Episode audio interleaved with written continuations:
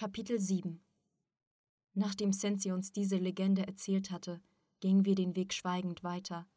Offensichtlich befanden sich alle, genau wie ich, unter starkem Eindruck des Gehörten und versuchten in erster Linie über sich selbst und über die eigene Wahl des Lebensweges sich klar zu werden. Und schon als wir uns dem Lager näherten, fragte Andreas Sensei: Besuchen Bodhisattvas nur den Osten? Sensei schmunzelte. Warum?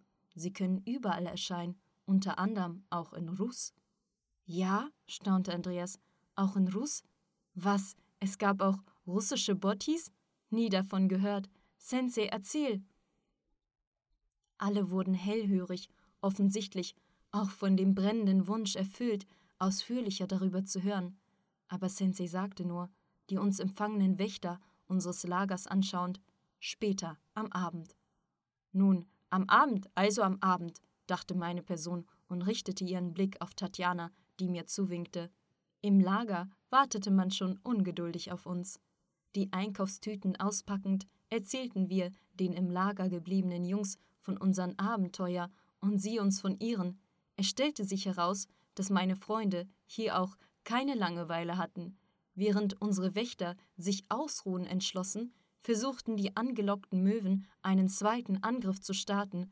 Kostja aber, der sich den Look eines bemalten Indianers kreiert hatte, beschloss mit Juri, kostete es, was es wolle, wenigstens einen Vogel zu fangen und diesem einen Schauprozess abzuhalten, um die anderen abzuschrecken.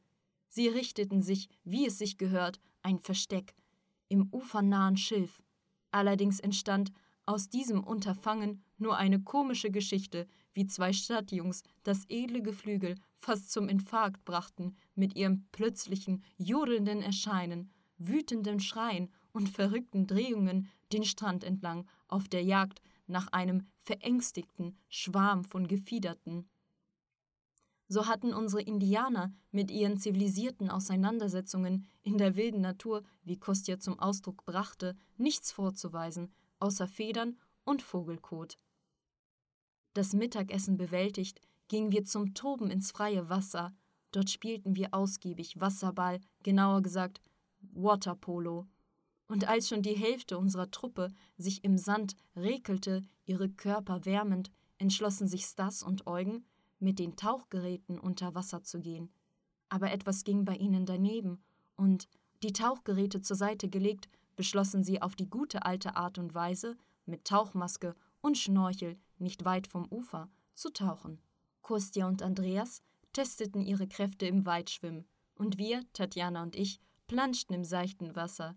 Für unsere ängstlichen weiblichen Wesen war das Weitschwimmen nur dann gut, wenn der Meeresboden ab und zu unter den Füßen zu spüren war. Und in demselben Augenblick, als Andreas und Kostja schon ziemlich weit vom Ufer entfernt waren, fing der sich im Sand sonnende Slava für alle unerwartet an, in deren Richtung zu schreien und mit den Händen zu fuchteln. Haie, Haie! Was schreist du so? beschwerte sich Ruslan scherzhaft, nicht weit im Sand liegend. Sie werden auf deine Masche nicht reinfallen. Wirklich, Haie, schau selber! schrie Slava, schon mit überschlagender Stimme zu ihm. Slava sah tatsächlich erschrocken aus. Den lebensrettenden Boden unter uns gespürt, nahmen Tatjana und ich schlagartig eine senkrechte Position im Wasser ein und begannen unsere Hälse zu recken, ins Meer spähend. Jedoch sahen wir nichts sonderlich Gefährliches und kehrten unsere Blicke zum besorgten Slava. Wladimir und Viktor, sich im Sand sonnend, erhoben sich und blickten mit unverhohlenem Grinsen in die Ferne. Spinnst du, Slava? sagte Wladimir lächelnd. Was für Haie soll es in diesem Meer geben? Es ist nicht mal ein Meer, eher eine Pfütze. Wo sollen hier Raubfische herkommen, wenn man ringsum nicht mal vernünftige Fische treffen kann? Ehrlich, Haie, ehrlich, Haie! wiederholte Slava wie eine abgenutzte Schallplatte, auf einem Akkord stotternd. Da, schaut doch, schaut! Und dann, in jene Richtung geschaut, in die Slava zeigte, bemerkte ich wirklich, wie in der Ferne zwei schwarze Flossen sich rasant dem Ufer näherten, sich hin und wieder mal in den Wellen verlierend, und sie bewegten sich gerade in Richtung Andreas und Kostja, die ohne auf die Schreie von Slava zu achten, ruhig im Wasser schwammen offensichtlich die Gefahr nicht bemerkend. Aber als schon Tatjana und ich vor Schreck einen Riesenalarm durch unsere klangvollen weiblichen Stimmen schlugen, drehten Andreas und Kostja ratlos ihre Köpfe in alle Richtungen, die Ursache unserer Panik suchend. Andreas bemerkte als erster die sich in ihre Richtung bewegenden Flossen und schwamm prompt zum Ufer. Kostja jedoch, offensichtlich die Quelle der Gefahr nicht gesehen, forderte, wie man sagt, sein Schicksal nicht heraus und hechtete los, um Andreas einzuholen. Heftige Schreie versetzten die ganze Gruppe in Aufregung, und als unser Selbsterhaltungstrieb uns unverzüglich aus dem Wasser zu laufen befahl, missachteten Sensei und die älteren Jungs im Gegensatz diesen inneren Warnmelder und eilten ins Wasser, in die Ferne schauend. Wir aber, als wir sie erreichten, sozusagen die sichere Zone, blieben stehen. Es war peinlich, ganz aus dem Wasser zu gehen, während deine Kameraden noch drin bleiben. Sich zunächst vor allen anderen nach vorne gestoßen, verlangsamte Sensei den Gang und sagte lächelnd in unsere Richtung: Ihr Panikmacher, das sind doch Delfine. Delfine? wunderten wir uns unsagbar, erneut die sich nähernden, dreieckigen Flossen genauer betrachtend. Sensei bewegte sich mit einem Lächeln den unerwarteten Gästen entgegen. Kostja und Andreas, offensichtlich den zu ihnen eilenden Sensei bemerkt, beschleunigten noch mehr den Prozess ihres Paddelns und schossen förmlich wie Pistonenkugel an ihm vorbei, verstärkt mit den Armen und Beinen arbeitend, obwohl eigentlich da, wo sie schwammen, das Wasser bereits nur bis zur Hüfte stand. Die vertikale Lage nahm sie erst dann ein, als ihre Hände und Füße den Sand im seichten Wasser zu schaufeln begannen. Anscheinend, sich noch nicht vom Schock erholt, kamen sie schnell hoch, bereit, sich zum Ufer zu reißen, hörten dann aber das Lachen unserer Gruppe hinter sich. Und was steht ihr rum? fragte Andreas verwirrt, sich das Wasser aus dem Gesicht wischend und nicht verstehend, warum wir noch nicht auf dem Trockenen sind. Der Bursche staunte noch mehr, als er sah, dass Sensei weiter ins Tiefe ging. Wir sind ungenießbar, antwortete Eugen für alle, seine Tauchmaske abnehmend. Wir haben einen erhöhten Lächerlichkeitskoeffizienten, und solche sind schwer verdaulich. Durch solche wie uns kann eine Darmverschlingung entstehen. Es ist das gleiche, als würde man einen Seeigel verschlingen und danach den Rest seines Lebens unter Koliken leiden. Nun, wir sind genauso wenig genießbar, begann Andreas sich zu erholen, sich den Jungs nähernd. Schau nur, wie knochig, und zeigte dabei auf den zitternden Kostja. Aber nein, erwiderte Eugen, ich habe gesehen, mit welcher Geschwindigkeit man euch hinterherjagte. Das bedeutet was. Das bedeutet, dass in dieser Hinsicht die gastronomischen Kriterien dieser Raubfische eindeutig nicht mit eurer Meinung über die eigene Person übereinstimmen. Wir lachten auf, die Pechjungs gestellten sich zur Gruppe, zu verstehen versuchend, was sich hier seit ihrem Eilmarsch geändert hatte. Und als man ihnen erklärte, dass es Delfine sind, wunderten sie sich nicht weniger als wir. Und warum sind sie so hinter uns gerast? fragte Kostje immer noch leicht mit den Zähnen klappernd. Und warum bist du vor ihnen geflohen? fragte lachend Viktor seinerseits. Sie haben uns verfolgt, also bin ich geflohen? Sie wollten wahrscheinlich mit dir spielen, äußerte Stas seine Version. Nettes Spiel. Mit Schlottern immer noch die Knie. Und wieso denkst du überhaupt, dass sie diese Entfernung wegen dir geschwommen sind, sagte Wladimir mit rauer Stimme, Sensei beobachtend. Wir hörten auf zu scherzen und richteten unsere Blicke mit unverhohlener Neugier auf Sensei, obwohl das Paar schwarzer Delfine mit kontrastreichen schwarz-weißen Streifen an den Seiten mit Geschwindigkeit raste, blieb es jedoch ungewöhnlich, abrupt, gerade mal ein paar Meter vom Sensei stehen. Sensei erstarrte auch. Das Wasser reichte ihm zu dem Zeitpunkt bereits bis zur Brust. Einer der Delfine streckte irgendwie lustig den Kopf aus dem Wasser, genau wie ein Mensch, und nickte witzig mit dem Kopf, das Maul geöffnet und lustige Laute von sich gebend, die einem Mix aus Ratsche und Gekläffe ähnlich waren. Der zweite Delfin, jedoch der kleiner war, benahm sich eher scheu. Er stellte sich seitlich zum Sensei, ohne seinen Blick von ihm abzuwenden, als ob er ihn aufmerksam studierte. Sensei klatschte sanft auf das Wasser, als würde er irgendeinen Takt schlagen. Der erste Delfin hörte auf, die Laute von sich zu geben und neigte interessiert sein Schnäuzchen. Offensichtlich gefiel es ihm, denn er tauchte unter und kam im Abstand einer Armeslänge vom Sensei wieder hoch. Der aber streckte langsam seine Hand und streichelte das Tier liebevoll an seiner Stirn. Der Delfin schwamm noch näher an, sein Schnäuzchen zum Streicheln mutiger entgegenhaltend. Aber stattdessen schöpfte Sensei mit der Hand etwas Wasser und spritzte es spielerisch auf das Tier. Der Delfin knatterte fröhlich und tauchte fluchtartig unter Wasser. Nach einigen Augenblicken warf er unerwartet seinen Schwanz hinter Sensei hoch und klatschte geräuschvoll auf das Wasser, ihn mit einer Fontäne Spritzer überrollend. Und dann ging ein regelrechtes Spiel im Fangen los, wo die Rolle des Fängers von einem zu dem anderen überging. Zudem gesellte sich schnell auch der zweite Delfin. Im Anbetracht dieses Wasserspaßes begann all unsere Angst vor diesen freundlichen Tieren zu verschwinden. Wir begannen näher an Sensei heranzurücken, sichtlich brennend vor dem Wunsch, an diesem Spiel teilzunehmen, wobei wir uns anfänglich diesen Meeresgeschöpfen ehrlich gesagt mit gewissem Misstrauen näherten.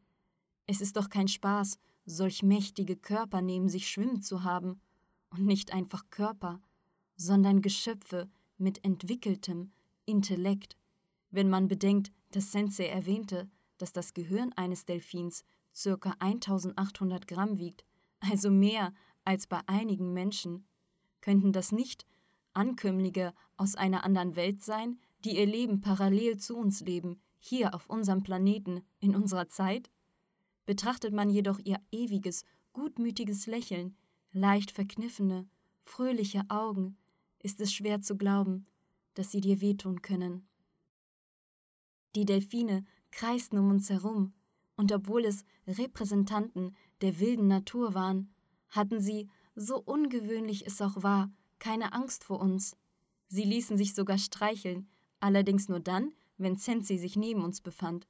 Wobei, wenn sie in den Pausen zwischen den Fangspielen uns ab und zu nur erlaubten, sie zu berühren, so hielten sie Sensei mit Vergnügen ihre Bäuchlein zum Kraulen entgegen, besonders der Delfin, der etwas größer war. Übrigens bemerkte Nikolai Andrejewitsch als erster von uns eine verheilende Wunde bei ihm seitlich am Körper, etwas tiefer als der Kopf. Dazu genau an derselben Stelle wie bei dem Delfin, den wir heute Morgen im Meer bestatteten. Oh, ist es denn wirklich unser Bekannter? Nikolai Andrejewitsch schaute mit verwunderter Begeisterung Sensei an, als er diese Übereinstimmung feststellte. Sensei lächelte nur geheimnisvoll. Ach nee, das ist ein anderer Delfin, sagte Russland zweifelnd. Heilen Wunden denn so schnell? Wer weiß, zuckte der Psychotherapeut mit den Schultern, mit einem gerissenen Lächeln zu Sensei blickend. Die Umgebung hier ist besonders. Denn der andere hatte auch an denselben Stellen lang verheilte Narben. Da schau mal! Auf dem schwarzen oberen Körperteil des Tieres waren deutlich erkennbare weiße Streifen zu sehen, wie von den Zinken eines riesigen Kammes. Sicher ist es unser Delfin, lachte zufrieden Wladimir. Ein Kämpfer. Ich habe diese Spuren damals auch bemerkt. Haben die Fischer ihn so zugerichtet? fragte ich Sensei. Nein, das sind Spuren von den Zähnen der Artgenossen. So zeigt er in den jungen Jahren seinen widerspenstigen Charakter. Aber nein, das kann nicht sein, das ist nicht dieser Delfin, versuchte Ruslan uns oder er sich selbst weiterhin zu überzeugen. Es ist einfach nur, dass alle diese Delfine wie aus einem Gesicht geschnitten sind. Das sagst du zu Unrecht, erwiderte Sensei mit einem Lächeln. Es ist nur für einen unaufmerksamen Menschen so, dass Delfine wie Rekruten alle wie aus einem Gesicht zu sein scheinen, aber eigentlich haben Delfine, fast wie Menschen, keine gleiche Physiognomie. Jeder ist auf eigene Weise individuell und unterscheidet sich von den anderen in dem Ausdruck des Schnäuzchens, Körperbau, Form der Rückenflossen. Echt? sagte Ruslan und versuchte den Delfin aufmerksamer zu betrachten. In der Zwischenzeit kam jemand auf die Idee, einen Ball zu bringen. Er kam bei den verspielten Delfinen so gut an, dass für seinen Besitz eine ganze Rauferei entstand, zudem mit ziemlich komischen Situationen. Insbesondere erwischte es Eugen. Der gezeichnete Delfin konnte den Burschen schon bei der ersten telepathisch untersuchenden Begutachtung irgendwie nicht leiden. Und im Folgenden versuchte er ihm ständig kleine Ärgernisse herbeizuschaffen. Mal schaffte er es wie absichtlich, mit seiner Schwanzflosse vor ihm zu klatschen, um ihn mit Wasser zu bespritzen. Mal, als der Bursche Sensei näher kam, bemühte sich dieser Delfin, Eugen zu stoßen und ihn von Sensei weiter wegzuschubsen, worauf sich der Bursche zu ärgern begann. Sensei, warum ist er denn mir gegenüber so ungleichgültig? Na, warum wohl? lachte der in der Nähe schwimmende Nikolai Andrejewitsch. Du wolltest ihn doch lebendig bestatten, ihn im Sand eingraben. Ich? machte Eugen ein unschuldiges Gesicht. Was soll das? Ich liebe doch die Natur. In diesem Moment sprang der Delfin unweit von Eugen aus dem Wasser und plumpste laut zurück, wobei er Eugen samt dem Kopf mit einer ganzen Welle überspülte. Das Gesicht des Burschen hätte man nach dieser unerwarteten Dusche sehen sollen. Es sah so aus, als ob Eugen von Kopf bis Fuß angespuckt wurde, und zwar auf die dreisteste Weise. Der Bursche beendete seine Rede im Eifer, dem untergetauchten Delfin nachschreiend Ich sagte doch, ich liebe die Natur, und ergänzte das Wasser aus dem Gesicht, wegwischend Also fast, bis auf einige Exemplare. Alle Jungs lachten, und Sensei warnte ihn mit einem Lächeln Pass auf, Delfine sind so wie Elefanten fähig, sich lange an Ärger zu erinnern. Aber als es zum Spielen mit dem Ball kam, welchen Eugen den Delfin wegnahm, um sie zu necken, nahm der Gezeichnete auf einmal eine bedrohliche Haltung ein. Der Delfin schüttelte seinen Kopf aufgeregt von Seite zu Seite und öffnete weit das Maul, seine konischen Zähne, die nicht schlechter als die eines Tigers zeigend. Dem Ganzen folgte ein scharfer Schnalzer mit den Zehen. Das verhieß nichts Gutes. Der Bursche ließ sofort den Ball aus den Händen. Er wollte die Geduld des Delfins nicht weiter strapazieren und schwamm schnell zum Ufer. Und hinter ihm hörte man eine ganze Kakophonie von Lauten, die dem schelmischen Lachen von Eugen sehr ähnlich war, das er davor unbedacht bei den Delfinen erklingen ließ. Wir konnten es kaum glauben, dass wir mit den eigenen Ohren so ein lustiges Gelächter der Delfine hörten, worauf Sensei antwortete, dass Delfine in der Lage sind, unterschiedliche Töne zu kopieren, und tatsächlich, als wir mit ihnen schwammen, was wir da alles nicht hörten, von einem Geräusch, der dem Quietschen eines nicht geschmierten Tores ähnlich war, bis zu Tönen, die dem menschlichen Lachen und sogar dem Piepsen einer Mücke ähnelten. Müde und matt von dem langen Baden stiegen wir nach Sensei aus dem Wasser, und die Delfine tummelten sich weiter, mit dem Ball flitzend und ihn immer weiter und weiter ins Meer treibend. Wir gaben die Sache schon verloren und beschlossen, ihnen dieses kleine Geschenk als Andenken zu überlassen, so schwammen sie mit ihm ins offene Meer.